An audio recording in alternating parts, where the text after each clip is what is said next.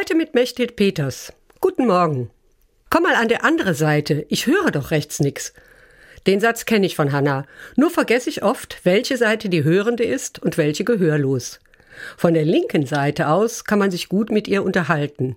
Nicht nur in Bezug auf das Hören selbst, sondern auch, weil sie von vielem Ahnung hat. Dann die Hiobsbotschaft, Hans rief an, dass Hannah jetzt auch auf dem linken Ohr nicht mehr hören kann. Unfassbar. Ich kam an ihrem Haus vorbei, sie stand im Hof mit dem Rücken zu mir. Ich sprach sie an. Blöd. Jetzt in den Hof reingehen und sie von hinten berühren geht gar nicht. Sie wird furchtbar erschrecken. Also klingeln.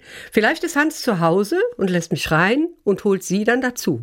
Ja, so hat's geklappt. Wir saßen dann mit einem Haufen Zettel im Garten. Ich schrieb meine Fragen und Gedanken auf. Sie konnte sprechen. Beim nächsten Besuch hatte sie schon eine Zaubertafel, auf die der Besuch schreiben kann.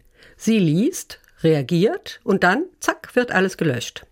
Blöd für mich, dass ich Linkshänderin bin und natürlich in der Schule gezwungen wurde, mit dem guten Händchen zu schreiben. Ergebnis ist eine ziemlich unleserliche Handschrift. Aber Hanna kommt damit zurecht. Hans hat sich bestimmte Gebärden angewöhnt, wenn er mit ihr redet. Er hat keine Lust, immer alles aufzuschreiben. Das führt manchmal zu Missverständnissen. Es ist eben keine richtige Gebärdensprache, die können die beiden nicht. Witzig ist natürlich, wenn sie ihn etwas fragt und während er gerade seine Antwort auf die Tafel schreibt, die Antwort laut selbst gibt.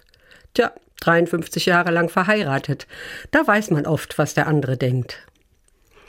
Demnächst bekommt Hanna vermutlich eine Hörprothese, wo unter die Haut hinter dem Ohr Sender und Verstärker eingebaut werden, die den Hörnerv stimulieren. Ich habe schon Leute kennengelernt, bei denen man gar nicht merkt, dass die auf andere Art hören als ich.